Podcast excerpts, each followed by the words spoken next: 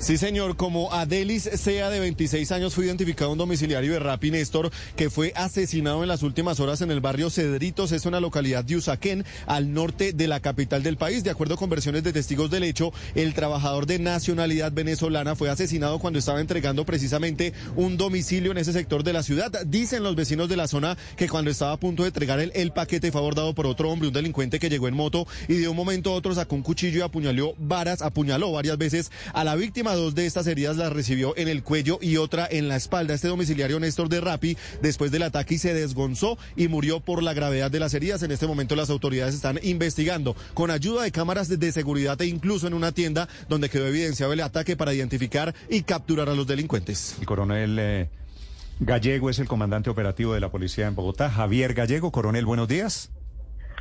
Esto muy buenos días para usted y todos los de la mesa de trabajo. Gracias. Igualmente a, coronel, ¿qué información? With lucky landslots, you can get lucky just about anywhere. Dearly beloved, we are gathered here today to. Has anyone seen the bride and groom? Sorry, sorry, we're here. We were getting lucky in the limo and we lost track of time. No, Lucky Land Casino, with cash prizes that add up quicker than a guest registry. In that case, I pronounce you lucky. Play for free at LuckyLandSlots.com. Daily bonuses are waiting. No purchase necessary. Void where prohibited by law. 18 plus. Terms and conditions apply. See website for details. ¿Qué información tiene usted sobre el asesinato de este rapitendero esta mañana en el norte de Bogotá?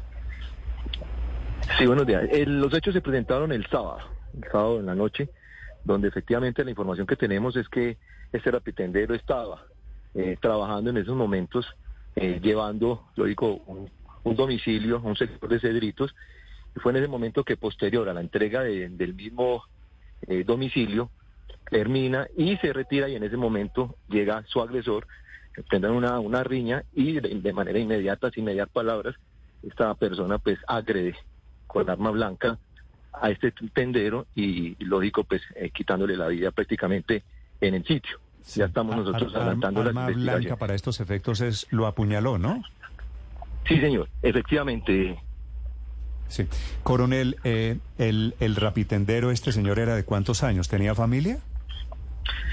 Sí, efectivamente, esta es persona de 30 años aproximadamente. ¿Qué es lo que sucede con, de acuerdo a las investigaciones que estamos adelantando?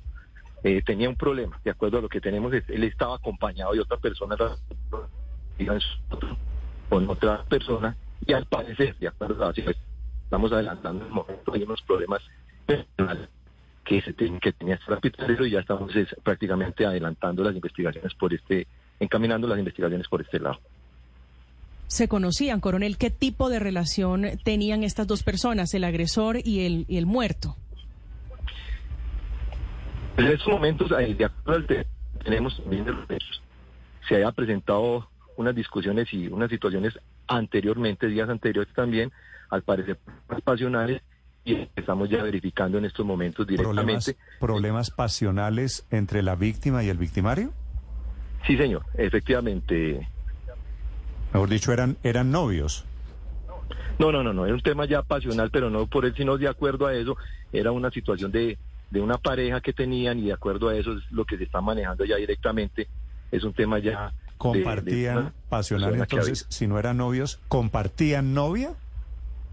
No, no, no, está Un una, novio, está- lo hay una sea, tercera pues. persona, una tercera persona que estaba en el caso directamente, o sea, ya de acuerdo a lo que se tiene, y efectivamente, pues eh, hay unas situaciones de días anteriores, discusiones y todo, amenazas, y pues es lo que estamos nosotros en estos momentos dando a investigar, y es lo que estamos adelantando en la Oh, investigación en estos momentos para verificar re- realmente la Coronel información Gallego, que tenemos. una pregunta final sobre lo que sucedió esta mañana, la fuga de presos en la estación de policía de Teusaquillo.